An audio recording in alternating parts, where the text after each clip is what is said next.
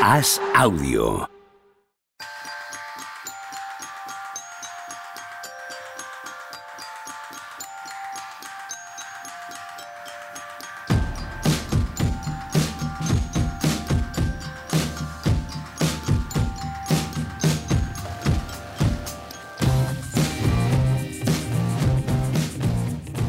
Hola, ¿qué tal? Hoy estamos al lunes 9 de enero del año 2023. ¿Nos habéis echado de menos? Tony, ¿nos habéis echado de menos? Bueno, yo no he echado de menos casi nada. La salud es lo que he echado de menos, porque me he echado las navidades. Aún se me nota. Bueno, tú lo sabes, que, que me he echado en cama pues como dos o tres semanas. O sea, yo Sí. creo que desde el último programa no he salido de la cama y del sofá con la manta. ¿Y qué te ha pasado, muchacho? Nada, pues me puede la moda, me he puesto, hay que ser mainstream y hay que ponerse a la moda y me he resfriado, pero bien. Pero ¿qué quiero decir, de un resfriado y una gripe normal, que son dos días a esto, cuidado, ¿eh? Hay, una, hay un salto. Pues empecé así de no hacer mucho caso, no hacer mucho caso y al final salía, salía nada grave, grave, pero de eso que estás hecho una mierda que no estás para nada, pues así, he estado todas las navidades maravillosas. Dice nuestro querido Javier Machicado, que no lo explica, pero ya os digo yo que os felicita el nuevo año a todos vosotros también, ¿eh? ¿vale? Dice la fiebre amarilla para hacer un chiste, ¿vale? Hilarlo con los Lakers y así presentó a Juanma Rubio. Qué fino es. ¿Qué tal, Juanma? Joder. ¿Cómo estás? ¿Qué tal, Pepe? Es tremendo, ¿eh? Es que esto, no hay... esto es un genio, tío. Sí, la sí, gente sí, nunca sabrá, nunca sabrá lo que disfrutamos nosotros de trabajar con él, ¿verdad? Sí. O sea, por más que lo Lo que expliquemos, no, se puede, no se puede aprehender con H intercalada eh, lo que nosotros disfrutamos de trabajar con Javier Machicado. Importante la H intercalada cuando hablas de él, porque no es aprender normal. A secas, no es... está mucho más allá. ¿Tú? ¿Tú también has echado de menos en mi nuevo veterano, Juanma? Muchísimo, ¿Verdad? muchísimo, muchísimo. Hay muchas ganas de hablar de los Lakers, joder, a ver qué decís ahora. Tanto rajar, tanto rajarte tres ¿Has visto ya algún partido? Es- es- creo que es la pregunta que nos hacemos todos. ¿Has visto ya algún partido de los Lakers? Sí, ya llevo tiempo viendo, ¿eh? De los malos también. Tuve que ver alguno por curro y ya más o menos voy viendo algunos. Según entonces. dejé de ver a los Pistons, tú... te- o sea, la curva nuestra Sí. es de yo dejo de ver a los míos, tú empiezas a ver a los tuyos. Sí, estuve semanas que no, pero luego ya me tocó ver alguno por narices de por curro y ya he ido viendo alguno. Sí, sí, sí. Pero. Oye, que tiene mucho mérito, ¿eh? Claro que sí. Fue- fuera de bromas, es una de las cosas más meritorias para mí la temporada, los últimos 15 o 20 días de los Lakers. Me parece una cosa fascinante. Cada día que ganan me quedo loco. Cada partido que ganan me quedo loco. Digo, ¿cómo puede ser? Vamos, el que ganan sin. El que, el que ganan a Miami, que no está tampoco Lebron, acaba el partido que lo vi, además estaba vacaciones, pero me desperté y lo estuve viendo. Y pasó un rato y decía, joder, pues ¿cómo han podido ganar? Todavía no entendía, habiéndolo visto, no entendía que hubieran ganado sin estos dos. Yo vi este fin de semana el de los Kings y un poco la, la sensación era esa, ¿eh? Y cómo, cómo están ganando, o sea, cómo van a ganar, ¿no? Sí, Eh, sí. Durante la primera mitad, la sensación de más equipo, más empaque, bastante más. No sé, me, me daba la sensación de que los Kings tenían completamente dominado el partido, ¿no? Y, y efectivamente acaban ganando. Esto nos ha Eh. llevado. eh, Didi. No, que la pena es que, que no vuelva justo ahora Davis y que, y que tienen muchos lesionados, la verdad, pero lo cierto es que hay que recordar que los Lakers empiezan 2-10, ¿eh? Desde entonces no sé si es 17-11 o algo similar, quiero decir, que es contando con lesiones, etcétera, y sin Davis, que es, que es más, es mucho mejor de lo que, que por debates que hay y por sensaciones puedes pensar. Y claro, se ha montado el, el lío que hay en el oeste, se ha montado tan pa mal de muchos equipos que resulta que están, no, es que estén casi ya en empate técnico con el play-in, es que están a tiro, es que tienen las mismas derrotas que el sexto ahora mismo. Hombre, ahora juegan con Denver y con Filadelfia y tal, o sea que si no vuelve pronto.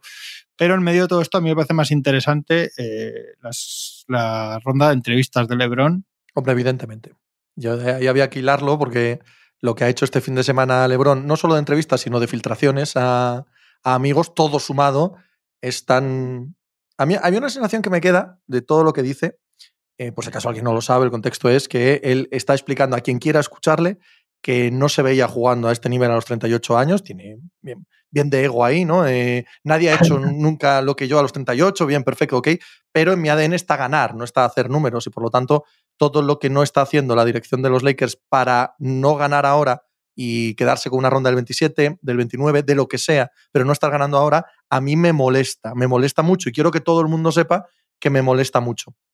Yo entendiendo su postura y sabiendo que es muy inteligente y que estamos en el mes clave para eso, para ver si este, si este proyecto tiene una marcha más, se decide este mes, si son capaces de hacer algo en el límite de traspasos, a mí me parece un pelín, em, un pelín más importante aún el hecho de que él se nota que no le están haciendo caso.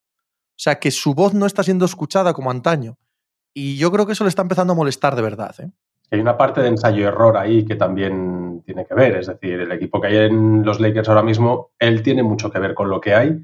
Y los problemas gordos que han tenido, ese 2-10, por ejemplo, de inicio que han tenido a principio de temporada, tiene mucho que ver con Westbrook, su rol, de si lo queremos sacar, de que si no sirve para nada.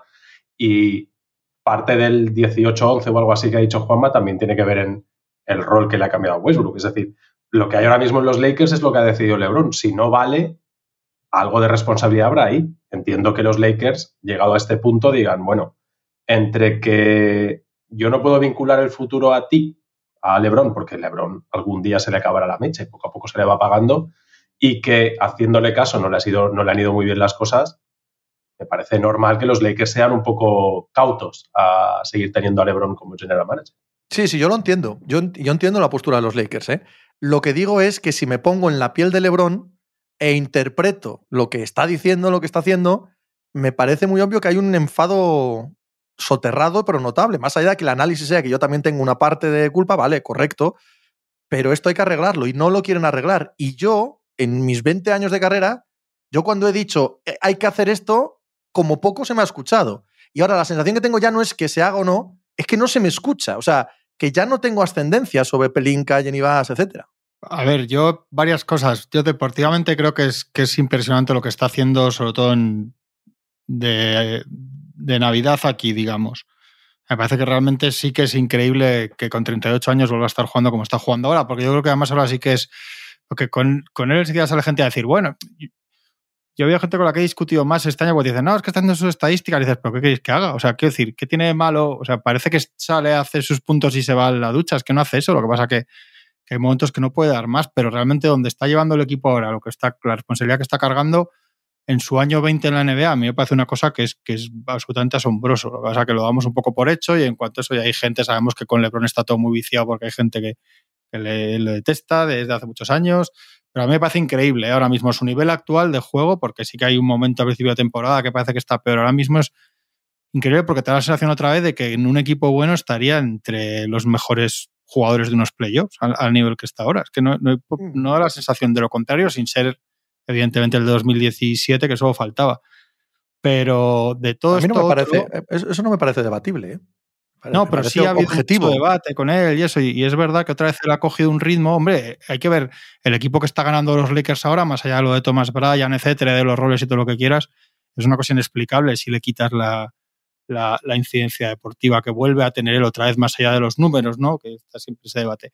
Pero a mí. Este equipo, perdona un momento, Juanma, si este equipo entra en playoffs porque están a medio partido, si por una de esas al final acaba metiéndole este equipo en playoffs, en el debate del MVP ha de estar. Evidentemente no entre los 2-3, pero sí entre los 6-7. Pero sin ninguna duda. Claro. Es que yo creo que está. Yo, creo firmemente que está. Y, que es verdad, y que es verdad lo, que, lo de los 38 años, lo de los. O sea, solo hay que pensar que este hombre pertenece a una de las generaciones, si no la mayor, ¿no? La mayor, mayor draft que hemos visto nunca, uno de los mayores, ¿no? Eso es así. ¿Dónde están todos? ¿Dónde está Carmelo? ¿Dónde está Don Wade? ¿Dónde está Chris Bosh? ¿Dónde está Tarko Milicic? ¿Dónde está toda esa gente? Pues pues eh, te habla a las claras de dónde debería estar él. O sea, y estamos hablando de que puede ser un candidato a MVP, como bien dice Tony, no para ganarlo ni nada que se le parezca, pero sí entre los, los 5 o 10 mejores jugadores de la liga, claro que sí.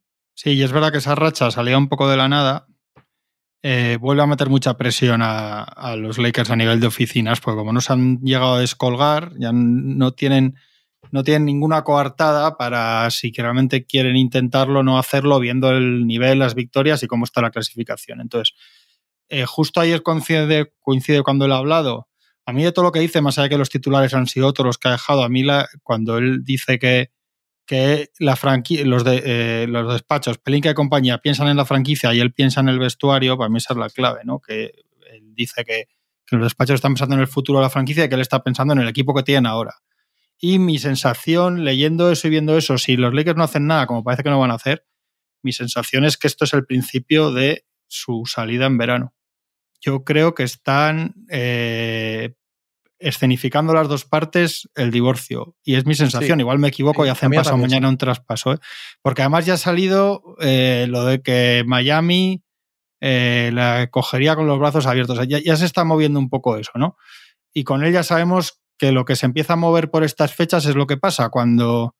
Yo recuerdo siempre lo digo, cuando en las finales de 2018 llegué a Cleveland y resulta que todo el mundo, después de los dos partidos de San Francisco, todo el mundo en Cleveland estaba seguro de que LeBron se iba a los Lakers, pero es que no, ni, ni dudaban, o sea, todos hablaban en los taxistas te decían que qué pena que ya el año que viene no estaba, que no sé qué, que se acababa todo lo que generaba, no, sé qué. Y todo el mundo, y los periodistas y todo el mundo allí daba por hecho que se iba a los Lakers. No era como. Entonces yo creo que estas cosas con él se mueven así. Y mi sensación, si los Lakers no hacen nada, es que han de, más allá de todo lo que hablamos otras veces y eso, es que realmente han decidido que, este tío va a cumplir 39 años o lo que sea. No lo sé. No, no sé por qué, pero que, que quieren traspasarlo en verano y, él va a querer marcharse en verano también. y, a mí me da la sensación que lo que hemos visto, igual me equivoco, ¿eh? y pasan, porque esto sí que es una pura sensación. Pero porque a mí también me parece muy complicado el debate de es que eh, eh, el equipo lo ha hecho seguro. To todas las grandes estrellas tienen mucha influencia en los aquí, en los vestuarios y en las franquicias, solo faltaba. Y este más, y lo sabemos, y, sabemos cuál es su historia, casi como muchas veces como el manager. Pero a mí, yo creo que hay muchas cosas que no. O sea, él él lleva pidiendo estos cambios. A principio de temporada ya salió aquel artículo de Heinz después de estar en Los Ángeles con, con Rich Paul y tal, y no le han hecho ni caso. Eh, en su momento con Caruso, él se rasgó las vestiduras en público. Con Jared Dudley, quería que, o sea, hay, muchas, hay, un reguero de cosas. Entonces, lo que no vale es que desde el lado de los Lakers se escuden y luego los haters y tal lo abracen y, y les hagan un poco el trabajo sucio a Pelinka y compañía. O sea, aquí no vale que LeBron sea el general manager de facto cuando nos interesa y no hacerle ni caso cuando no. O sea, yo estoy seguro de que LeBron tiene que ver en, en, que apuesten por Westbrook en vez de por otras cosas. Pero lo que no vale entonces es que luego, que luego ya de repente ya nadie hace ni, ya no hace ni puto caso a LeBron en los Lakers desde el día del traspaso de Westbrook. O sea, esto muy, yo creo que no es ni tanto ni yo, tampoco. No, pero... no, no, es, no es tan exagerado, pero sí hay un punto de eso, ¿eh? No, hay no, un sí, punto sí, de, seguro. De, y además yo no creo que fue el traspaso de Westbrook, yo creo que ha sido este verano. Hay un punto, insisto, también matizable y gris, no blanco y negro. Pero hay un punto en el que este verano eh, en los Lakers deciden que hacerle caso en todo, no se lo estaban haciendo ya, evidentemente, pero hacerle tanto caso igual no es sano para el futuro de la franquicia. Igual ya no tienen mucha expectativa de anillo este año, a ver cómo empieza Neil, Davis, etcétera, pero no es necesario hipotecar tanto futuro por alguien que no va a estar aquí en el, en el medio pero, plazo. Pero más allá de eso, yo es que creo que realmente no, que eso, que yo creo que realmente no cuentan ya con él para el año que viene. Estoy de acuerdo. Porque es que si o sea, no, mi sensación es la misma. Si sí. no, si hipotecas, pero si es que te has puesto, si es que está lo, si cómo está jugando el equipo, contando con la última versión que has visto de Davis, que se supone que va a volver este mes, se supone. Y todo lo demás, ¿cómo no te vas a hipotecar ahora mismo? Si es que estás para pa poder pelear por llegar a las finales, por increíble que pueda parecer con un equipo retocado y, viendo la, cochambre absoluta en la que se ha convertido el oeste, que le he leído esta mañana que del cuarto al noveno creo que están 1-15 en los últimos 16 partidos. O sea, está el, disparate colectivo, porque es que yo esta noche viendo equipos como los Blazers, los Clippers y compañía, porque hay otros que están más justificados, ¿no? Lo de los Suns, o sea, más las lesiones, etcétera, pero por todo un poco mezclado. Joder, ¿cómo, ¿cómo, no vas a apostar si los Lakers no tuvieran en la cabeza? Yo es que creo que han. Ah, Bradley Bill, Lavina, es que me, es que me parece. Me parece, no me parecen jugadores que nadie tenga que ponerse demasiado contento, pero el hecho es que tengo la impresión de que van más por ahí los tiros, que están pensando en hacer otro equipo, otro proyecto, manteniendo a Davis y sin LeBron y con lo que saquen por LeBron en Miami o donde sea y, el dinero que deja vacío Westbrook, intentar hacer otro proyecto. Me da la sensación que estamos empezando a ver eso. Es que hay, hay dos cosas. Una es el ahora. Yo no tengo claro que con lo que hay en el mercado, otra cosa es que aparezca alguien gordo, ¿no? Que lo hablaba Pepe esta mañana, que aparezca un Siakam, un jugador de, de, de, primer nivel en el mercado, que ahora mismo no lo hay. A día de hoy no, no se sabe que haya ninguno de estos. Y tampoco es que eh, Lakers tenga demasiado como para poder pujar por, por, nadie de este nivel.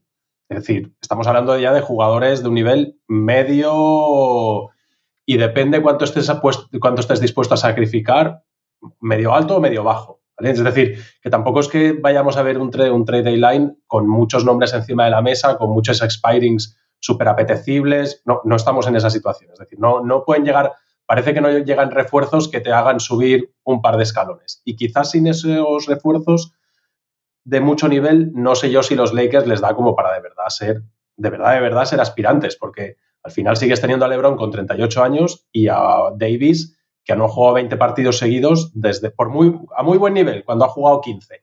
pero no ha jugado 20 partidos seguidos desde marzo mayo de 2018. O sea, que es normal que los Lakers sean precavidos al corto plazo. Y a largo plazo es que si a LeBron le quedasen 5 o 10 años de carrera, sin ninguna duda que le harían caso, pero es que a LeBron no le queda, no le queda eso. A LeBron le queda lo que él quiera, que es un año o dos, y en el que él en cualquier momento puede decir, aquí os quedáis, lo hemos intentado, hemos caído en segunda ronda y ahí os quedáis sin rondas y sin nada y yo me voy a Miami. Es que aquí creo que se entremezclan dos debates. Una cosa es lo que creemos que están haciendo y van a hacer los Lakers, y otra la que creemos que deberían hacer los Lakers. Yo, eh, a ver, esta gente ha ganado un anillo en una situación en la que también parecía, bueno, es que ah, esto no te da para ganar, esto ya veremos si da, si no va, ya, esto, esto ya estaba así, ¿vale? Y los Warriors, en enero del año pasado, era también a ver si da, a ver si no da, a ver si el oeste es un asunto bastante amplio ahora mismo, bastante abierto como para tener una idea, en mi caso al menos, extraordinariamente preconcebida de lo que te da y lo que no te da para ganar el anillo, ¿vale?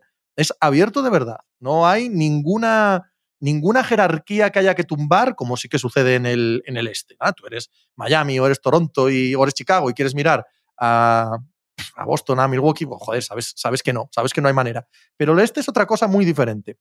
Dos, en el mismo debate de qué creo que deben hacer los Lakers. Chico, si a mí, como hemos estado hablando durante todo el verano, la noción de mejorar el equipo, ya sé que no hay ningún caballo blanco de Santiago, no hay ningún Mesías que aparezca que te asegure un anillo, si es que no funciona así el mercado de traspasos. Pero si lo que estábamos en debate era para mejorar el equipo, una ronda del 27, tengas a LeBron o no, se vaya o no se vaya, Leñe, es una ronda del 27, eres los Lakers, podrás convivir con la pérdida de ese activo a futuro. Cualquiera diría que estamos hablando ¿no? De, una pieza que te va a hacer cambiar el signo de la franquicia. Eso no es así. Pero eso es lo que yo creo que deberían hacer los Lakers. Lo que pasa es que eso fue en verano. Me da la sensación de que hemos pasado ese punto de no retorno. Y el punto de no retorno que escenifica LeBron este fin de semana dando todas estas entrevistas es que él también lo nota es que él también nota claramente que ya no pinta nada, que ya no tiene ascendencia sobre las decisiones que toma Rob Pelinka y las decisiones que toma Jenny Bass.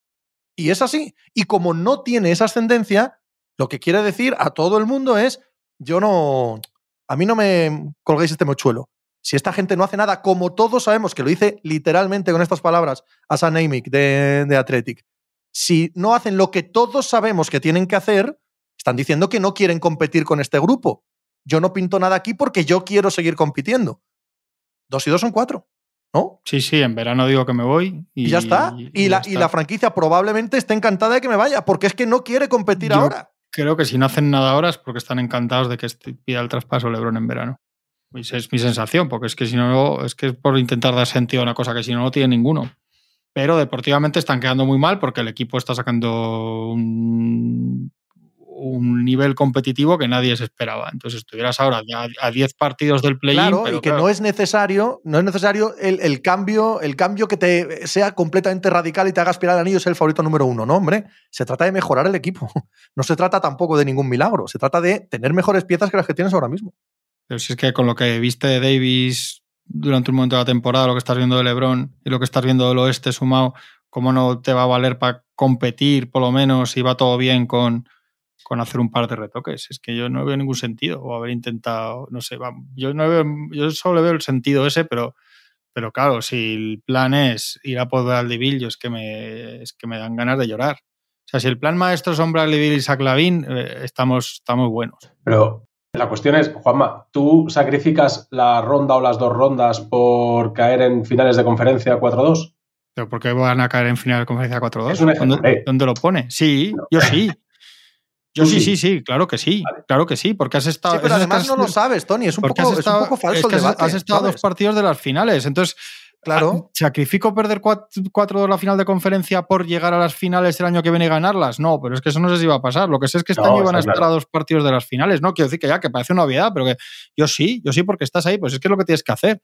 Porque ¿quién te dice cuál es el nivel del, del campeón de conferencia de este año? ¿Cuál es? es? que no lo sé cuál es, yo no sé cuál es porque no veo qué equipo va a ser. intuyo cuál va a ser el del este, como decía Pepe. ¿O quién te dice a ti que en esa eliminatoria en vez de Davis, que es de cristal y jiji, jaja y bla, bla, bla, bla, eh, el que se lesiona no es el Carris, estás jugando contra los Warriors y te plantas en las finales? Es que, es que yo no lo sé. Yo lo que quiero es que haya un equipo que esté a dos partidos de las finales, que es lo que implica perder 4-2. O sea, evidentemente, si sé que va a acabar así, diría que no, pero, pero joder, yo sí que lo sacrifico por, estar en la final del oeste mínimo. Un equipo que, parecía uno de los cinco peores de la NBA hace un mes. Es que, ¿para qué quieres las rondas? ¿Para, de verdad que para Bradley que primero te metes, te vas a meter en una puja con todos los desesperados tipo Nis con 500 rondas. Quiero decir, que vas a ir a por Bradley o Zach Lavin con dos rondas. Quiero decir, que, tienen alguna más, pero bueno, que tampoco van a hacer un mega paquete. Y, ahí ya te metes en la puja, lo dicho, ahí van a estar los Knicks, va a estar todos los desesperados del, del mercado. Después de lo de Donovan Mitchell, no sacas un jugador de estos por menos de cuatro primeras de ningún o a Precio, o a precio de Rudy Gobert y, los Lakers ni, ni pueden hacer una oferta a precio de Rudy Gobert, ni con todos mis respetos, es que a mí me hace menos ilusión que cero Bradley Bill, pero por el amor de Dios, es que no, pero si es que si es que Anthony Davis juega más que Bradley Bill para empezar. eso es, eso es. Para empezar y para seguir ¿Quién ha visto a Bradley Bill llevar aquí? Es que yo no sé dónde han visto a Bradley Bill llevar equipos a. O sea, yo sé que es muy bueno y que mete muchos puntos, eso yo ya lo he visto. Pero ¿quién ha visto a Bradley Bill ser un jugador que es el que venga y se junte con Anthony Davis y, y, seas una, locura que te vaya a hacer? Es que, es que, es que para mí no, me ha demostrado que sea ese perfil. Isaac Lavin, pues no sabemos cómo tiene. Unas, semanas tiene una rodilla bien y otras mal. Una quincena mete algún tiro por fuera y otra no. Pero ¿de qué, estamos, de qué perfil? ¿De qué estamos? Ese es el plan maestro. Es decir, que a mí de otra manera me puede parecer bien, pero eso es lo que estás rondando la cabeza. Me parece toda una estupidez. Por eso creo que, esto tiene más que ver con, con quitar a Lebron y tirar por otro lado, el que sea, que, y como, y como los de los que están no han demostrado de los últimos dos años que te puedas fiar mucho de ellos, pues, pues, pues eso me huele mal. A mí me, me, da la sensación de que lo que ha hecho Lebron es decidir esto se acaba en verano y ya está, y se pondrá en marcha la rueda de los rumores, de tal, si eso ya sabemos cómo va, salvo que hagan algo los Lakers de aquí a dos o tres semanas y no hay más margen. A mí Lavin y Bradley Bill tampoco es que me ilusionen demasiado, ¿eh? o sea, eh, no, digo que... Si, no, pero quiero decir, Tony, que quiero decir que si hubiera, quiero decir que lo que quiero decir, Tony, es que si hubiera un tiro a, ante Tocompo, yo qué sé, una cosa así, claro, Pues, pues ves otra cosa, pero si, por vía traspaso, vía que va a ser agente libre y que hay un run run, un no sé qué, o, pero, pero, pero chico, Bradley Bill, que si te cae de otra manera. Pues, ¿Eh? Es decir, igual no es este año, pero es el año siguiente, el que se te pone un trasto de estos, un top 10, que es agente libre, que está medio cabreado, no sé qué, y sabes que en cuanto sale eso, eres la franquicia, o sea, te pones, eres el primero. O sea, eh, eh, claro, eso no va a, ser, pero eres los eso no, eso no va a ser o dejar de ser por una elección de primera ronda del año 2029. Esa no va a ser la diferencia. O sea, si se pone un bicharraco de este calibre en el mercado y quiere ir a los Lakers y se remueve Roma con Santiago por conseguirlo. Y si no se consigue, porque hay otras ofertas por ahí descomunales y se llevan el proyecto y tal, no va a ser por una ronda de 2029 de diferencia. Pero eso, es, eso es, estoy convencido al 100%. Donovan Mitchell está jugando en Cleveland y no en Nueva York por poco más que eso, ¿eh? No, está jugando en Cleveland y en Nueva York porque en Nueva York fue eh, muy cobarde. eso fue muy cobarde con este tema. Esa es la única razón. Razón que eso no le va a pasar nunca a Jenny Bass. De hecho, Jenny Bass será culpable de lo contrario. De ser excesivamente valiente en algún momento. Pero no de ser cobarde en una situación de este estilo. Sí, no, hombre, mira todo lo que puso por Anthony Davis. Ahora, Donovan, Mitchell, Donovan Mitchell hace un año estaba en esta misma lista de Bradley y demás. ¿eh? Ojo, ¿eh? Tampoco estamos hablando de, de Don Sí, y hace un mes y medio eh, la ronda de los Lakers de este año valía un dineral. O sea, y estábamos todos que, ojo, que no sea el próximo buen Miami. Coño, que estaban a punto de dar, estuvieron a punto o negociando esas dos rondas, Russell Westbrook, por Miles Turner. Claro. Y Hill. O sea, estamos hablando de Miles Turner y Buddy Hill. Claro, no, no, vayamos, no vayamos a remover ahora a tratar de buscar un candidato MVP. Esto es como es. Pero si es que yo prefiero a Bryce Turner y Hill que a Bradley Bill. Prefería esos hace un mes que a Bradley Bill el verano que viene, de verdad. ¿eh? Sí, para ser más competitivo ahora, sí. Que sí, que sí. a ver, el último caso que hemos visto de esto es Toronto y les salió bien. Las cosas como son. El último que, hizo una, barbaridad de estas de... Claro, pero no, no, no, no. Ese sí era un MVP. Sí, no, pero me refiero de dar lo que haga falta. Hombre, sí, pero se traerá un tío que no saben si puede jugar a baloncesto. Vale, vale, sí. Pero, pero yo, yo por Anthony Davis lo sigo haciendo hoy. Sí, sí, sí. Yo no sé si Anthony Davis puede jugar 40 partidos seguidos, pero si los Lakers me llaman y me dicen, oye, Anthony Davis, digo, lo que pidas. Lo que pidas, querido, lo que pidas, tráemelo. Sí, sí, no, no, está claro que es, que es, otro nivel de jugador. Por eso que es que, como no lo hay, como parece que no lo hay en este mercado, entiendo que los Lakers dicen, ¿nos da o no nos da? Eh, ¿Nos compensa perder el, el poder de negociación que podamos tener con esas rondas en un momento dado, no sabemos si dentro de seis meses o dentro de un año, tener las tres rondas esas la noche del draft nos compensa. O sea, si este equipo pensamos que puede ganar, que al final es la duda que, yo creo que tendrán ellos, si creen que puede ser un aspirante serio al anillo o no. Al final todo depende de eso. Si y en el oeste no es... Davis y lo que puedan traer les da. Pero esto te lo pregunto a ti, Tony, no a ellos. Y no, no es verdad en esta apartada orilla que todo equipo en el oeste básicamente puede ser aspirante. Si pasan ciertas cosas y no muy grandes en las próximas dos semanas. A mí me dan un miedo los, los Warriors. O sea, que, hace tres semanas que cuando se lesiona Curry, o dos semanas, o lo que haga, estábamos diciendo que van a perder todo y de repente empiezan a ganar partidos. Y como ahora de repente Curry se mueva, o sea, vuelva normal y estos vuelvan a estar otra vez eh, cuando llega abril en, como toca, me parece que no hay color otra vez en el oeste. Es que si. O sea, sin pedir nada raro. no hay color, no, hay color. No hay color, tienes toda la razón. Creo que estamos todos de acuerdo los tres. Por ausencia de. Sí, sí. Por ausencia de equipo gordo. Por ausencia de, jerarquía. Coño, pues si es así, si es así, todos tienen el, la legitimidad de pensar dos retoques y el gordo soy yo. Claro, y más cuando Pelicans, Nuggets, Grizzlies, todos tienen la legitimidad de pensar de cómo acierte un poco, como acierte un poquito. Imagínate que Anunobi está en el mercado y, te haces con Anunobi sin perder excesivo eh, poder del que tienes ahora mismo. Cualquiera de los equipos que te he nombrado.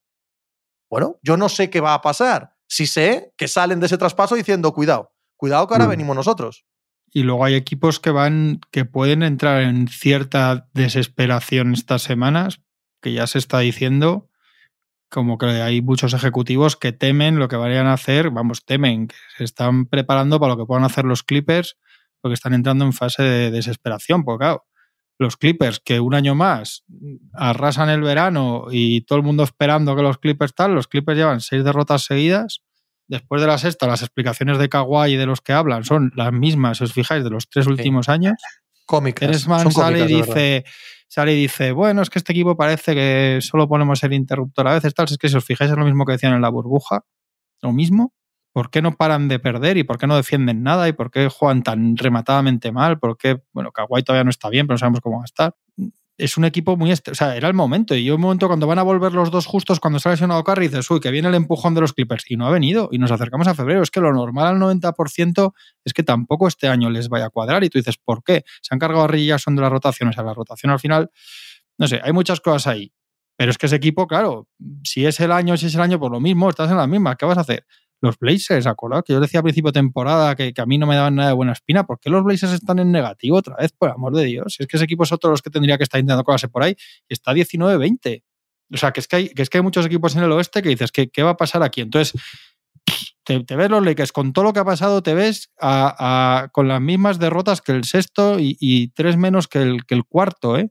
Que el cuarto del oeste. Y, y has visto a Anthony Davis jugar 20 partidos que parecía el mejor jugador de la liga. Estás viendo a LeBron James que parece que tiene carrete para, para, para estar bien cuando lleguen los playoffs y tal un año más.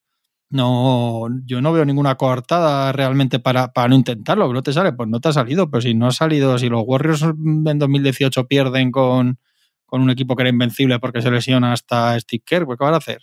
Pero en 2019, perdón. Pero, pero, pero no intentarlo viendo este oeste. Además, me dices, es que estoy desanimadísimo porque hay porque hay cuatro equipos aquí de estos que, que dicen un poco lo del esto incluso peor, o años que hemos visto, de verdad. Es que leí, leí a alguien de esta mañana y tenía toda la razón de decir, pobres Roques de 2018, la, la, avería que harían en el oeste ahora, ese equipo. claro, es que a veces, pero arrasa, claro, pero a veces, a veces te toca coincidir, pues claro, pues los Jazz de Calmalón tendrían sus, pues esto es lo de siempre, pero es, verdad que ahora, que ahora, cual, es que, el que no se anime ahora en este oeste, en, en, el oeste actual, que estás viendo ahora y más de las últimas mm. semanas, es porque realmente no quiere animarse. Eso es, eso es. O quiere deshacer el chiringuito o no quiere gastar un duro de más. Son las únicas dos opciones que quedan. Tú eres, por ejemplo, los Denver Nuggets y no exploras cualquier opción de mejora. Hombre, estás ante una oportunidad absolutamente histórica en la franquicia. En décadas. En décadas, ¿sabes? Entonces, o, o, no quieres gastar un duro de más, o no sé, o no, no hay otra explicación. No hay otra explicación. Y en el caso de los fronterizos, Clippers, Portland, Lakers y tal, la otra explicación solo es esa. Quieres desmontar el chiringuito. Solo Los puede ser esa. Nos parece increíble lo de los Clippers. De verdad increíble en, en 2023. No, no, y porque es verdad que vamos a seguir porque hasta no verano diciéndole la con la boca repetida. pequeña. Sí, pero seguiremos diciéndolo hasta verano con la boca pequeña porque es verdad que decimos, bueno, es que si al final, pero es que es que nunca, No, nunca ya hay no, 15 tío, ya días no de se puede decir, baloncesto de ya ese no se equipo, puede 15 decir. días. No se puede decir porque además ha habido ya ratos eh, en esta última racha tan mala en la que han estado eh, George, eh, Kawhi, Kawhi con 35 minutos, con 30 puntos, etcétera. Ya no es eh, la limitación de minutos y demás. Pero los habéis Y- puesto, habéis Es visto que que, el es que qué, cosa tan descorazonadora Terrible, es verles. es terrible, es terrible ver jugar a Los Ángeles Clippers. Y, y es terrible ver a LosÁngeles Clippers cuando está Kawhi Leonard. Sí, sí, sí. Es terrible. Cuando está Kawhi Leonard, juegan mucho peor al baloncesto. Sí, Por supuesto, pueden ganar pasaba- partidos porque anotan es- más, pero son mucho peor equipo. Esto les pasaba cuando básicamente era un cyborg mm, intratable cuando estaba bien, que eso lo hemos visto, pero decíamos que colectivamente peor, pero claro, es que ahora, ahora nos ahora est- está muy flojo para Terrible. ni, ni el nivel Kawhi Leonard es- está lejísimos de ese nivel, ¿eh? Sí, Paul George también está irregularísimo cuando ha jugado. Eso, tienen tíos que han sido importantísimos allí, de estos que eran un poco milagro, hombres milagro, de estos tipo Ray Jason, que han desaparecido. John Wall, evidentemente, ya sabíamos que por mucha publicidad que hicieran, pues para lo que da, es que, es que realmente dices, joder, tienen un pivo realmente uno, y dices, ya, ¿y, y dónde van estos tíos? Sin ningún corazón, porque es que juegan sin ningún corazón. Claro, es que los Clippers no, no, no. Lo, lo decíamos, si cuando no estaban estos dos, los veías jugar y iban sacando partidos que decíamos, jolín, y estos sin Paul George y sin Kawhi, ahí van, ganando partidos y viendo el playoff directo, tal, no sé qué. Pero es que juegan a otra cosa. Y, y cuando estos dos están en pista, desaparece. eh, son mejor equipo sin ellos. Sobre todo sin Kawhi. Son mejor equipo sin Kawhi. Es, es tristísimo decirlo y, y puede que suene contraintuitivo porque evidentemente si Kawhi estuviese bien, Kawhi te puede ganar un anillo, lo sabemos. Eh, además haciéndolo así. O sea, Kawhi estaba completamente eh, desenganchado de aquellos Toronto Raptors. Lo que pasa que allí esos Toronto Raptors entendieron muy bien primero que era la cima física de Kawhi, ¿no? Y, y que no tiene nada que ver con el jugador que soy. Eh, y luego entendieron muy bien que todos los demás eran actores secundarios del show de Kawhi. Entonces lo que hacían era muy claramente potenciarle y estar para recoger todo rebote que sobrase, darle toda la línea eh, de pase que fuese, toda la defensa, todo, todo lo que hiciese falta. Claro, ese ecosistema es, es irreproducible. Es irreproducible con los jugadores que tienen los, eh, los Clippers, que tienen otras aptitudes completamente diferentes. Y cuando viene Kawhi, Kawhi, yo creo que, es que ni se preocupa de saber a qué demonios juega el equipo. Le da igual. O sea, yo todo lo que veo de Kawhi es coge el balón, la bota, se va a cuatro metros, se levanta, da igual que tenga un tío encima, que no da todo exactamente igual lo de al lado. Y claro, eh, en, el ecosistema que hay al lado no es de la suficiente eh, inteligencia baloncestística ni del nivel físico que tenían aquellos Raptors. Entonces la diferencia es abismal. No son malos jugadores. No son malos jugadores, no es mal equipo los Clippers, incluso cuando no está Kawhi Leonard. No es un equipo detestable. Lo que es con Kawhi Leonard es una cosa absolutamente eh, imposible de ver. Imposible de ver. No hay ninguna virtud de los de al lado que se subraye, que se eleve por la presencia de Kawhi Leonard. Y Kawhi Leonard, como bien dice Juanma, está en un momento físico ahora mismo que ni Claro. siquiera es, puede dominar los partidos él solo. Bueno, pues ya está, dos y dos, ¿no? De nuevo, la sensación tan evidente de que, que este equipo es, aparte de uno de los más aburridos y de los peores de ver toda la liga, es anticompetitivo. Dice Teres Mann acaba el partido. No sé por qué. Que no sé lo que pasa. No lo sé. No puedo, no, no puedo decir que haya una razón, una razón concreta. Creo que elegimos el momento en el que jugamos duro, dejamos de jugar duro. Es que, es que esto, esta, ¿cuánto llevamos de esta cantidad con este equipo?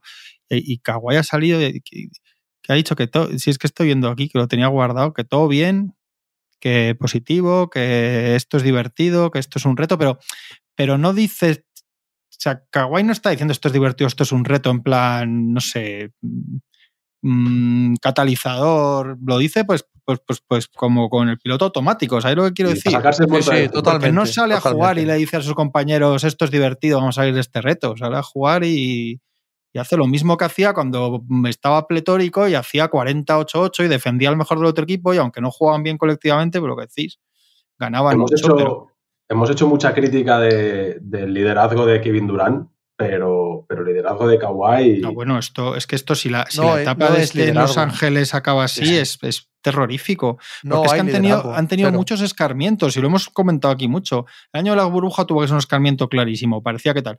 Ya no sé qué, no sé cuántos. O sea, son todos escarmientos, pero que no escarmientan. Igual es que al final es un problema de que esto es lo que hay y ya está. Sí, sí, yo, yo tiendo a pensar eso. Yo tiendo a pensar que el Kawhi Leonard física y mentalmente que vemos ahora mismo es el que hay, es el que nos queda.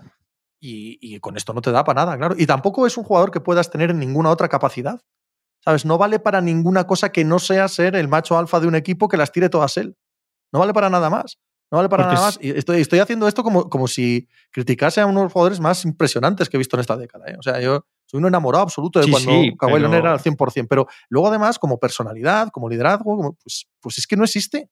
Sin más, es un profesional que llega, tira sus tiros y se va a casa. Y ya está. Eso no tiene por qué ser malo, pero cuando montas toda tu eh, franquicia en torno a esta personalidad, pues, pues tienes lo que tienes. Estaba viendo los Raptors estos del anillo y Kyle Lowry, Siakam, Danny Green, Sí, sí. Van Vliet, Ibaka, Claro, Marc Gasol, claro, claro. Sí, sí, Claro. sí, sí. Claro, claro. ¿Y, con qué, y- y con qué inteligencia?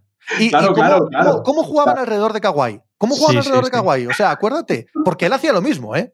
O sea, Kawhi Leonard Sí, no, sí, sí, no- tampoco se integraba allí con ellos. No creo que conociese eh, las interioridades de la ciudad de Toronto, eh, por poner un ejemplo, ¿sabes? Y aún así está un tiro, Carry, de ir al séptimo y igual ganar solo el, en Toronto el séptimo, ¿eh? Y. Mm, Pero no, sí, no, sí. no. Bueno, el que mete él contra Filadelfia. No, Sí, en Kawhi guay. contra Filadelfia. No, pero digo que en las finales que el que gana en el sexto llegan ahí, que es Que el sí, que, que sí, selecciona ya a sé, Clay, pero, que, pero que, que también están a un tiro, sí, sí, sí, también sí, están a un sí. tiro de que Filadelfia les elimine. Sí. Pero es totalmente distinto. Yo es que, y, y aquí recuerdo un día que hablábamos de ellos y decía que era justo volvían estos dos, ¿no? Y, y se había lesionado Carry, etcétera. Decíamos, es que es ahora, si no es esto, ¿cuándo, no? Los Clippers, ¿cuándo va a ser? ¿Cuándo va a cuadrar? ¿Cuándo va a pasar el Pisuerga por su Valladolid? ¿Cuándo?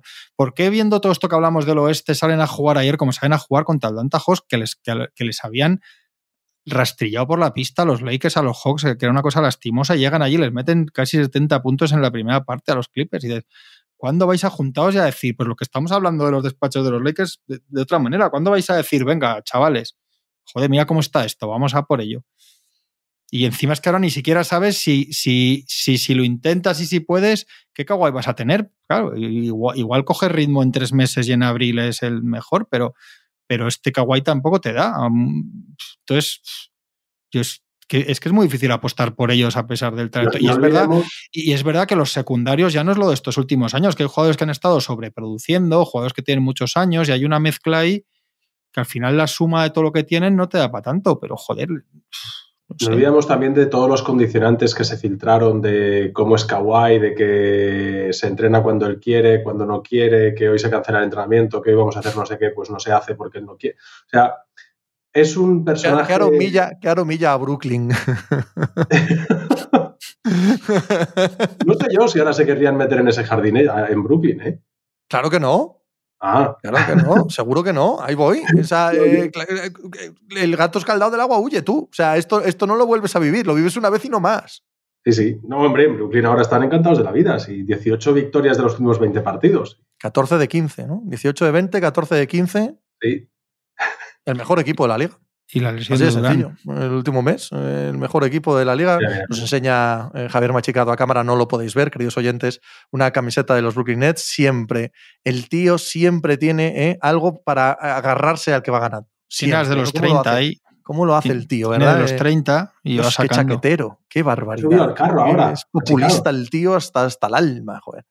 ¿Cómo no van a estar encantados? Eh, da gusto verles, de, de hecho, con cuatro cosas de sensatez, supongo que también con, con no tener muchas ganas de jaleo. Eh, hoy se ha Pero- lesionado Kevin Durant. Es que nos Eh, va a reventar el. Si hablamos mucho de eso, nos van a reventar el programa Las Noticias que saldrán. esta Estoy tarde, seguro, seguro. O sea. Pero. ahí yo iba. Podemos hablar también de los 700.000 puntos de estas navidades, que la gente quería que hablásemos de eso. De que se malo. meten muchos puntos en la liga. Sí. Quizás de que, hay, de que hay muchas actuaciones individuales descomunales. Sí. La- Es la inflación. Todo Bueno, lo- son muchas cosas, muchas cosas. A mí me pone malo, ¿eh? Como bien sabéis. ¿Pero por qué? Pero, mira, Juanma, eh, es una cosa que ha pasado siempre, cosas raras. ¿Os imagináis hoy en día que pasase lo que pasó con el título de anotación de David Robinson, aquellos 71 puntos en el que el, el entrenador de los Clippers le dice a sus jugadores, oye, no defendáis mucho ya a Robinson, que si gana el título de anotación vas- se lo quitamos a Shaquille O'Neal. O sea, si esas cosas, eso pasase hoy en día, estaría todo el mundo, pero ¿cómo? ¡Qué vergüenza! La NBA es una mierda, no sé. Eso ha pasado toda la vida. Pero eso es distinto. Y, era, y era una vergüenza. Era una vergüenza Eh, total. Eso es distinto. Eso es como el partido de, como el partido de 70 Claro. puntos de Booker, que los últimos 7 minutos eh, es una comedia de su equipo para ver si mete tal.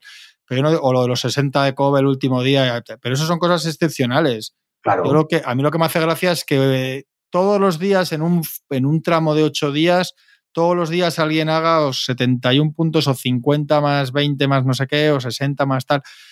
A mí me parece que está un poco devaluado el tema, porque me parece que tiene, aparte de que el talento es generoso, extenso y grandioso en la NBA actual, individual, que eso es indiscutible, me parece que tiene más que ver pues, con que muchos equipos no se esfuerzan lo suficiente, con que eh, la aplicación de las normas que la NBA se jactó de haber endurecido y que iba a haber menos puntos duró un lapso de publicitario y después se volvió a lo mismo.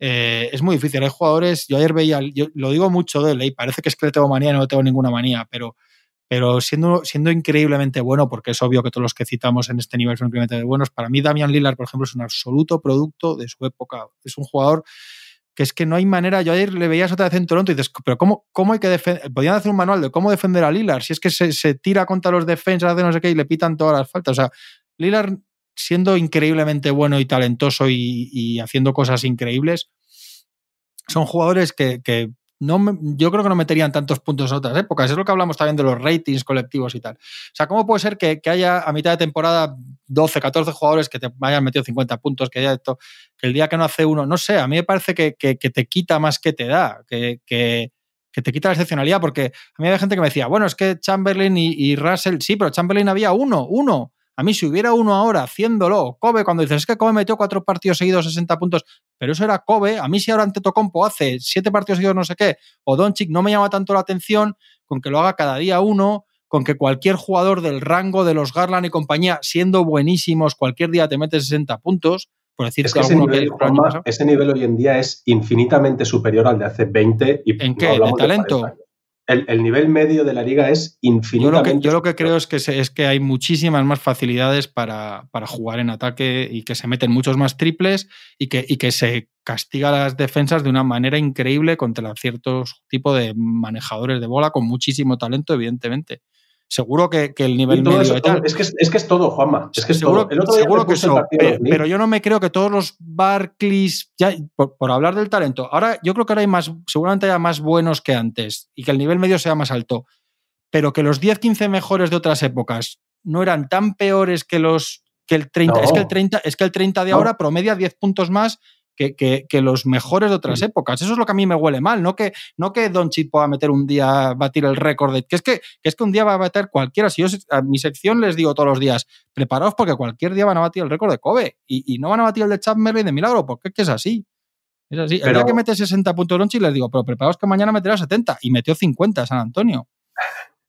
Sí, sí. El, el, me puse el partido de los Knicks y un jugador como Randall, ¿vale? Que no es. eh, Yo creo que los 10-15 mejores son los 10-15 mejores ahora y hace 20 años y son jugadores de un nivel, ¿vale? Pero cuando tú te vas del 30 al 70, ahora mismo hay muchísimo más, pero muchísimo más nivel que, que hace unos años. El otro día, Randall, la cantidad de tiros malos, bien defendidos, con manos, con una mano, con dos manos encima, y, y, bueno, pues era el día ese que Randall eh, tiraría de espalda de medio campo y me haría 7 de 7 y, y, las hizo. Y pasa muchísimo más ahora. Y también los tiros liberados. ¿ves? Vosotros veis muchos tiros liberados fallados. Hoy en día es raro. El día que de repente fallan dos tiros liberados, dices, ¿qué, qué está pasando hoy? Es que no meten una. Porque los jugadores medios de la liga son muchísimo mejores que antes. No, no es el jugador medio de la liga. Eh, Es verdad lo que dices, pero no, no creo que ese sea el análisis. El análisis es que el concepto global de baloncesto, como el de todos los demás deportes, ha avanzado, ha evolucionado. O sea, no se trata de talento. Se trata de que la manera en la que se juega y la manera en la que se entrena desde lo más eh, pequeño, desde más niño, de la manera en la que se desarrolla el juego, no tiene nada que ver con el de hace 30 años. Y esto es sí. en lo que deriva, deriva en esto, deriva sí, sí. Eh, el descubrimiento tardó en descubrirse, porque bueno, para, como queda claro, eh, para la matemática el, el, ser humano medio es bastante torpe. Entonces, para descubrir que tres puntos valían más que dos, Se tardó un tiempo. Tardó bastante tiempo. Pero la gente acabó cayendo. Tres puntos son más que dos. Y cuando acabaron cayendo en esa realidad, cambió para siempre la dinámica de juego. Pero la dinámica de juego no de los 30 mejores de la NBA, no de los 50 mejores de la NBA, de todos los críos de todo el planeta en cualquier cancha de baloncesto. Entonces, lo que dices de Julius Randle, lo que dices de tanto jugador, se me viene ahora media plantilla de los Utah Jazz. ¿Sabes? los Jordan Clarkson, los eh, Malik Beasley, los, todos estos taraos, eso no es talento. Eso no es un buen jugador. Eso es un jugador que, ha crecido en el contexto de este actual baloncesto. Y en el contexto de este actual baloncesto, no pueden meter el culo hasta abajo, ni defender en zona, ni nada, pero sí pueden meter tiros en suspensión de 5 metros todos los que quieran, porque el mundo del baloncesto ha evolucionado en global a esto. Entonces, comparar épocas a mí me resulta un poco forzado, ¿sabes? Porque toda esta gente que está, ya digo, como dices tú, del puesto 30 al 70 en la NBA, no es ni mejor, ni peor, ni nada, es simplemente fruto de su época. Y por cómo se organizan las defensas en la NBA, por cómo la NBA vende el producto. La NBA se ha convertido en una vendedora hace 30 años, ¿no? Y claro, en una vendedora de highlights, es obvio, en una vendedora de puntos, etcétera. Y eso va calando como gota malaya, pu, pu, pu, pu, pu, pu, hasta la situación actual. No se trata tanto que de repente haya salido una generación que es que todo el mundo es buenísimo. No, hombre, es que, es que ahora se juega así al baloncesto. Mm. Yo, creo que es un ¿eh? tiene todo que ver. Tiene todo que ver. El físico de los jugadores, si hubiese 17 en bits y 14 Jokic en la liga, ¿no jugarían más despacio? Pues claro que jugarían más despacio.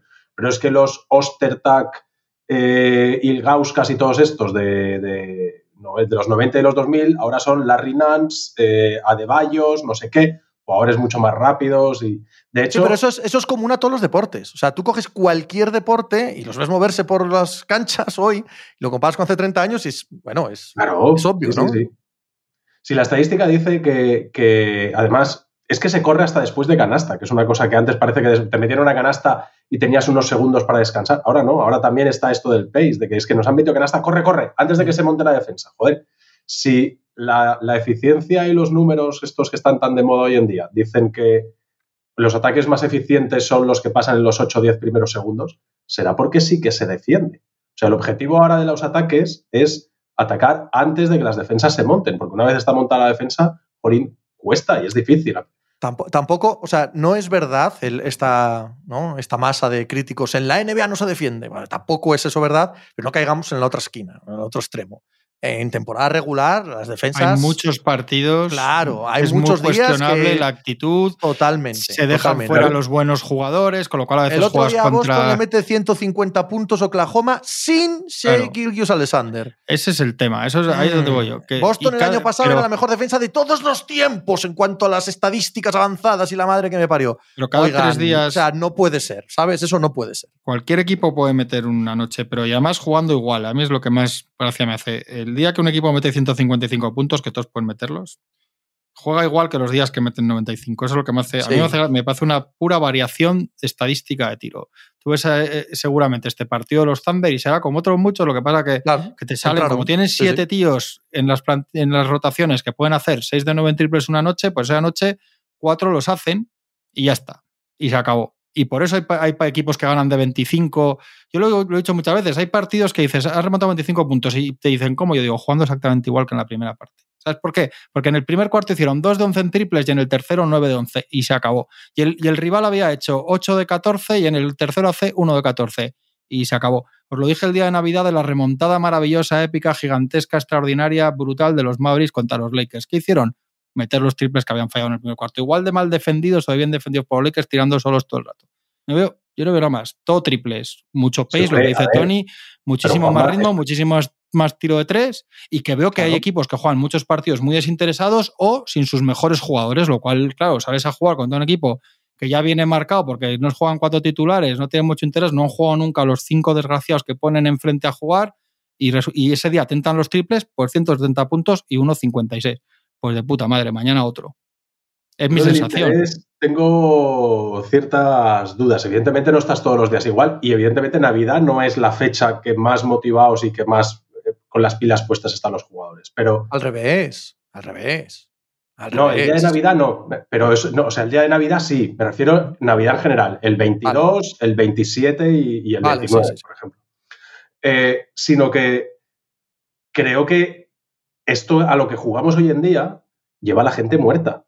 Y lo vemos en las lesiones y lo vemos en, el famoso pace y todas esas movidas.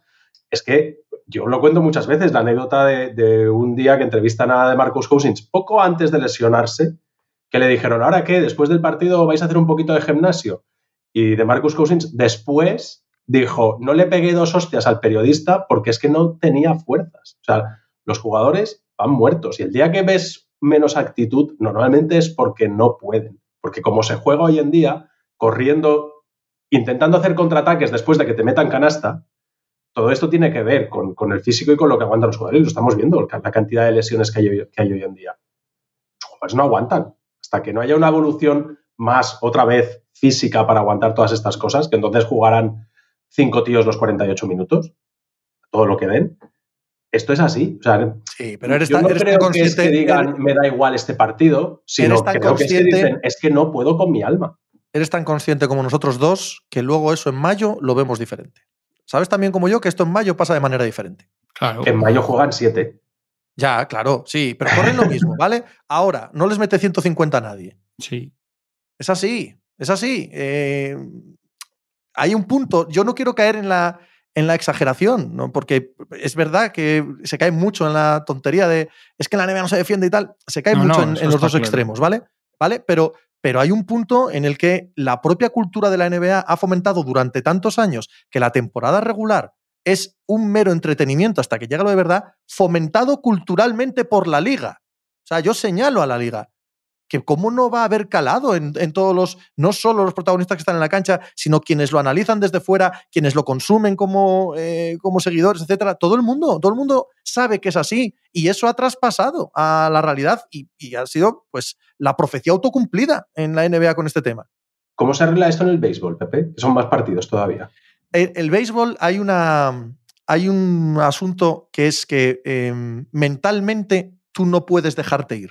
¿Por qué? Porque para que te hagas una idea, es como una tanda de penaltis perpetua. ¿Vale? Entonces, ¿qué más le da al portero o al que lanza el penalti que, que para el partido esté decidido o no? ¿Qué tal? Él quiere parar ese penalti.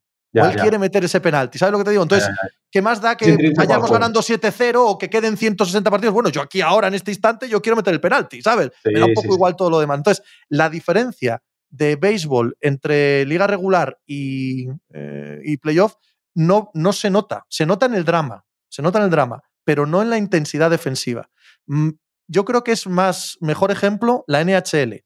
La NHL, el hockey, juegan 82 partidos y 82 partidos entre octubre y junio. O sea, es, es una liga espejo de la NBA. Y ahí tampoco notas ninguna diferencia. ¿Por qué? Porque hay violencia. Y donde hay violencia, amigo, no puedes salir a hacer el tonto. No, que no suene, que no suene chiste, pero nadie se, sube, nadie se sube a un ring de boxeo a, que, a ver qué pasa. Nadie está en un campo de fútbol americano a ver qué pasa, ni, en un, ni jugando al hockey. ¿Por qué? Porque, porque te comes una. Entonces, la tensión inherente a que haya violencia impide, aunque sean 82 partidos, impide que haya esa relajación defensiva. Coño, cuando tú vas a un partido y sientas a tres titulares antes de salir a jugar, pues es que el mensaje está dado antes de jugar ese partido. No, que sí, que va a salir un rookie y se va a intentar comer la pista, pero bueno, si quieren saber lo que pasa con los rookies jugando a su aire, el que quiera saberlo con los jóvenes, que se ponga un partido de los Rockets para saber qué pasa cuando los jóvenes intentan comerse la pista a su, a su aire, ¿no? Pero, no, a ver, si yo, yo no sé si me explico, ¿eh? que a mí lo de Donovan Mitchell me parece alucinante, porque además, a diferencia del de Booker, por ejemplo, que también es alucinante, y de otros, el de Mitchell es en buena lead, es para ganar un partido y metiendo canasta, o sea, no le regalan, el equipo empieza... Claro, y el equipo empieza a hacerle aclarados ni no sé qué. O sea, que es que está para ganar el partido y si metes 67 en vez de 31 no lo ganan. Si no es eso, es que el día siguiente otro mete 50, otro 54. Y sobre todo que hay muchos partidos que no mete uno 50 tanto porque falla tres triples y cuatro tiros libres. Claro, hablas de tíos que meten, que tiran más de 10 triples todos los días. Pueden meter cualquier día nueve, que, me, que de por sí me parece increíblemente extraordinario eso, eso está claro. Y todos los días tiran 15 o 16 tiros libres pues hay una, hay una, hay una variación de tres tiros, cuatro arriba que te meten de 45 puntos para arriba. Pero sobre todo que a mí lo que me, escama, lo que me hace quitarle valor es que, que, que casi cualquier día, o sea, es que hubo una semana que parecía de risa cuando veías por la mañana, entonces, que casi cualquier día alguien puede meter 50 puntos, o sea, igual simplemente hay que recalibrar, igual los 40 puntos de ahora no son los de tal época y no es ni mejor ni peor. porque, porque a mí los, a mí tampoco me gustaba lo de los 90 cuando se ponía una defensa que parecían linebackers de la NFL a pegar palos y agarrar. Evidentemente, evidentemente. no, no, pegar hostias no es defender. No, pero, no, pero no era que había cosas que no eran bonitas, pero es que hay gente que te dice una mezcla. Es que yo creo que yo lo que sí que creo es que no puede haber una mezcla. Creo que esto es una evolución y cuando algo evoluciona cambia. Ya, ya no se puede mezclar, ya es otra cosa. Es muy difícil que digas, bueno, vamos a coger lo mejor de los 80, de los 90, de los... no, es que esto es lo que hay ahora. Nadie postea, nadie sabe ya jugar ni sacar un, cinco tíos de cara, tirar triples, a santiguarse y que sea lo que Dios quiera. Pero me parece difícil mezclar, entonces habrá que quedarse con lo bueno. Pero yo tampoco digo que a Lira le tuviera que coger Ron Harper como en el noventa y tantos, eh, ponerle las dos manos en, en el lomo y, y darle rodillazos a la vez, ¿no? sí, sí, pero que no digo que eso sea, que no, que no, si sabéis que no soy tampoco un nostálgico especialmente tal, digo que a mí esto me, no me gusta porque no por ser un amargado ni por decir joder y tal, porque me escama que, todo el mundo, con todos mis respetos, cualquier jugador del 1 al 4 de un equipo pueda meter un día 56 puntos. Y que antes no veíamos los 82 partidos de todos los equipos. No olvidemos eso también, que es decir, que antes también había partidos seguro, porque si, si, si ahora te pones un partido de liga regular normal. Pero ya llevamos muchos años viéndolos, ¿¿eh? Sí, sí. a ver, ya, llevamos 20 añitos viéndolos. Quiero decir, está muy bien, tenéis toda la razón, al 100%. Y además, yo sí que no soy nostálgico y, oye, en paz esté. Lo que, lo que fue, fue y lo que será, será y, y no hay que darle más vueltas. Pero ya llevamos 20 años viendo los 82 partidos de temporada regular y ya, ya nos da tiempo a, tener nuestra propia opinión y una mirada un poco crítica, que no tiene que ser todo lo anterior era bueno, ni la contraria. Toda la evolución es cojonuda. O sea, hay, un punto en el que hay cosas buenas y cosas malas. Y yo particularmente, bueno, ya, ya, no sigo con la broma, que no era ninguna broma, pero bueno, sabéis que estuve años diciendo que había que quitar la línea de tres. Porque es el peor invento que ha habido en la historia de cualquier deporte. Y es el invento que se ha cargado el baloncesto.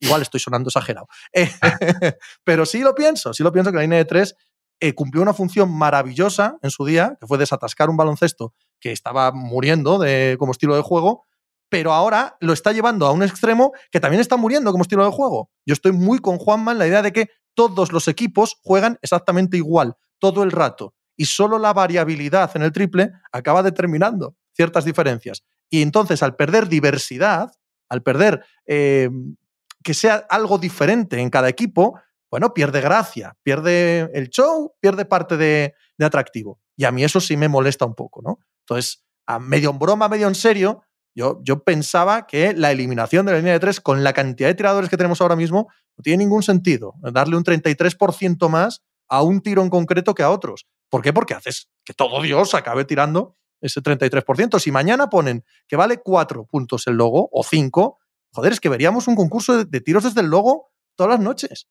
Y eso no es sano para el juego, aunque se anote mucho, aunque sea muy espectacular, aunque no es sano para el ver el juego de manera continuada. Y, a tu reflexión, si es que yo ya llevo 20 años viendo todos los partidos todos los días, no todos los partidos todos los días, no, entendedme, uno o dos partidos todos los días.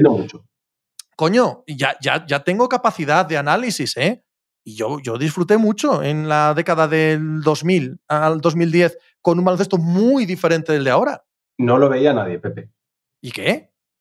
Estoy hablando yo, no, está, hablando la gente. Claro, estoy hablando yo de mi opinión y de cómo creo que la evolución del baloncesto es imparable y así tiene que ser y además es buena, no pasa nada, no hay que quedarse estancado jamás, pero que no toda evolución eh, es a, a tábula rasa cojonuda hay cosas que son peores ahora y, no, está mal tampoco decirlo, sin que por eso quedamos aquí de, polla vieja total, ¿no? Yo recuerdo las finales, los anillos de San Antonio y los cuatro primeros desanillos de San Antonio son infumables. Bueno, tú lo digas. No, porque tú lo digas, porque yo el de 2005 es una para mí una de mis finales favoritas. No, le voy a hacer. Una cosa es que lo veamos en. A ver, hablamos del, del casual, ¿vale? Si me pongo a analizar, me las disfruto como un No, pero a mí, pero a ver, Tony, es que el casual no, no puede ser. Eh, a ver, que cada cual tenga la opinión que le dé la gana. Pero no podemos tampoco dar gusto todo el rato al casual porque acabas teniendo un juego casual que no, que no va a ningún lado. Esto es como el ciclismo, el ciclismo, la gente que no quiere ver cronos y solo quiere ver etapas de 110 kilómetros con una rampa del 27%. Coño, pues porque es que... luego, Tony, porque luego el casual pero es que el casual le gusta más, pues el casual que se la meta por donde quepa esa No, etapa. pero además es que luego el casual ve ciertas cosas y dice, menuda comedia, esto ya tal, si Claro. los buenos eran los de antes, y dices, antes tampoco te gustaba, cabrón. Si es que No, es así. pero- pero ¿tú, si crees que cuando, ¿Tú crees que estos récords de triple, lo, el triple doble no sé qué, no sé cuántos, esto que en Twitter da mucha guerra, ¿tú crees que en, que en la prensa, o sea, en Estados Unidos la gente está, joder, que el otro día eh, Caris Lever hizo el primer triple doble con más de 15 rebotes y 17, que es, que es yo creo que es que el casual es muy escurridizo el cabrón. No, ¿eh? lo- a lo que me refiero es, si tú te pones a mirar la pizarra, hay buen baloncesto antes y hay buen baloncesto ahora. No, eso, es- eso está claro. Seguro, Sí, seguro. sí, sí, total, total, seguro. de verdad. O sea, si no- Claro. a lo sí que que me sí. refiero es a divertido. Por, por eso he sacado el, el, el Pero que es ¿no? divertido. Ay, eh, mira, hablamos de este debate cuando llevamos una hora y vamos a tener que cerrar. y, y- y- y no, no, no voy a caer en, este, en esta trampa. Pero copón, que es divertido. Es que Los divertido, Mavericks de hoy macho. en día no son divertidos, ¿vale? No, no lo son, correcto, no, lo son. Los Vale, Rockets, los Rockets que hoy en día estarían arrasando el oeste, con Harden votando 17 Total. veces, 16, 20 segundos por posesión. No, Correcto. A eso me refiero. Eso. Pero que es divertido que, que, que Oklahoma coja la mejor defensa de todos los tiempos y le meta 150 puntos en su mejor jugador. Eso Eso, es es un día. divertido. No, pero eso es un día, no. No, eso No, tampoco. pero es. pero- es, es un pero- día, es un día que es una tendencia, tío. Que yo me pongo por las mañanas a ver los, los partidos y cuando lo eliges, el otro día qué partido fue, el sábado además, que de esto que me pongo por la mañana, venga, tal, no sé qué, es que fue 60-20 en el primer eh, cuarto y medio. 60-20. Denver Nuggets contra, no me acuerdo quién, eh, Clippers. Denver Nuggets Clippers. Creo que fueron. Ya, ya, ya, ya pierdo la memoria. 60-20. Eso es divertido. Pues, pues, pues para el que lo sea, tío. Yo, yo no sé muy bien a, a qué nos referimos. Yo, un partido igualado, 87-87, en el que cada canasta les ha costado sangre, sudor y lágrimas, porque es de verdad de mérito alucinante anotar contra esas defensas, me parece a mí particularmente más divertido. Y yo no sé si eso el público general lo considera más divertido, pero tampoco me importa. ¿No? O sea, quiero decir, es, es- es la opinión que tengo sobre qué es divertido, que es intrínsecamente subjetivo lo que es divertido y lo que no. Sí, es subjetivo, Pepe. Pues ya está. es subjetivo. pero, pero cuando algo es subjetivo para mucha gente, pues es más, es más habitual. O sea, cuando todo el mundo a nivel individual coincide con lo mismo, pues al final ya no es tan. Pero es que no coincide con lo mismo cuando estamos en la época de la historia de la NBA que menos partidos se ven, que menos audiencia tienen los partidos en televisión No, que nacional. menos partidos se ven desde que se ven todos los partidos. Bueno, bien, vale, que menos audiencia Claro. tienen en las grandes televisiones norteamericanas. Vamos a ponerlo ahí, que es lo que sabemos justo, ¿vale? Pero es que no puede ser tampoco que sea la época más divertida, más gloriosa, cuando se ve tres veces menos de lo que se veía la NBA. Ya sé que hay más métricas, que no son solo la audiencia televisiva, correcto. Pero bueno, es- esa también existe, también está encima de la mesa, ¿no? Me confirma, por cierto, Machicado, que no estoy perdiendo la cabeza, que era Denver Clippers, efectivamente, el partido 77. ese ridículo que me tuve que tragar el sábado por la mañana. ¡Hala! Sí, yo insisto, ¿eh? que es ¿Tanta que yo no tengo, digo. o qué? No, no, no. Si yo, yo insisto que no sé, tío. Yo no veo el partido de Novan Mitchell y digo, "Ve, que esto me va mierda al revés. Yo sí, yo soy el primero que me siento en el sofá con los ojos como platos, pero ese partido, pero. Tías, joder. Está un, poco de- está, un poco ¿eh? está un poco devaluado el récord, el, el X puntos, el tal, más allá de la chorrada esta diaria de eso, del primer jugador, que no sé qué esto que nos bombardean todos los días, pero, pero que eso yo creo que hay que empezar a calibrar 45, bueno, que es, igual es obvio, pero 45 puntos como 28 de antes, no sé, y ya está. Entonces tampoco asustarte tanto porque cualquier día, mañana Kevin Werther o el que quieras, que sea bien es muy bueno. si es que son, Branson, buenos son si todos muy mañana buenos. Branson mete Sí. 58 puntos, pues, pues tampoco nos ponemos Sí, ahí sí. las manos en la cabeza. Sí, sí, totalmente, sí. totalmente. Eso, sí, eso es lo que sí. digo. Pero yo creo que siguen, o sea, y es lo que pasa, ¿no? Cuando se hacen extremas las cosas, parece que todo es así. Y, jorín, yo que me veo algún partido, yo me veo muy buenos partidos, ¿eh? O sea, hay muchos partidos Está- muy buenos. está- También es cierto que hay no, muchos que sí, que partidos sí. muy Que no, que no, que Que sí. estoy de acuerdo. Que caer Sí, en sí, yo cualquiera de los también, yo extremos es también. ridículo. Tienes también, la razón. ¿eh? Que conste que yo Sí. también, claro, pero obviamente, si no, no estaríamos aquí.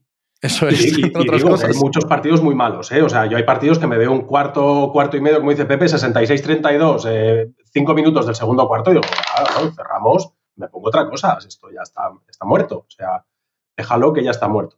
Pero sí que si te pones a ver partidos, hay muchos partidos muy buenos y, muy divertidos también. O sea, a- a con toda la paleta de colores, es decir, muy defensivos o muy ofensivos. Son partidos pueden ser muy divertidos y muy buenos en los dos aspectos. Y los hay, los hay. Volvemos a la programación habitual, que lo sepáis. El jueves volvemos a tener programa. ¿eh? No, ya, ya no hacemos esto de las Navidades, que no sabemos ni nosotros cuándo estamos ni cuándo no. Ha sido un verdadero placer reencontrarme con vosotros, querido Tony Vidal. Yo también. Juan Marrubio. Ya puede sacar Charani al artículo y Boinarowski la, y, y Boinarowski Kevin- la lesión de Durán. Y Eso todo, es, ya, Kevin Durant lesionado, en ya, fin, ya, pues, ya vamos a la avisar a destitución Nueva- de a- McMillan, en fin, ese tipo de cosas. Vamos a avisar a Nueva York, vamos a avisar a Nueva York que ya pues Hemos acabado, podéis sacar todas las noticias. un abrazo.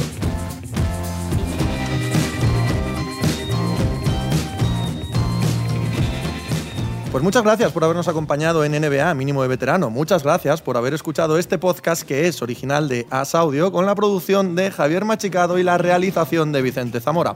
Síguenos en redes sociales arroba As Audio para no perderte nada y recuerda que puedes escucharnos en la sección de podcast de as.com, en la aplicación del diario As o en tu plataforma de audio preferida. Un saludo de Pepe Rodríguez con la compañía de Tony Vidal y Juan Marrubio desde la redacción del diario As.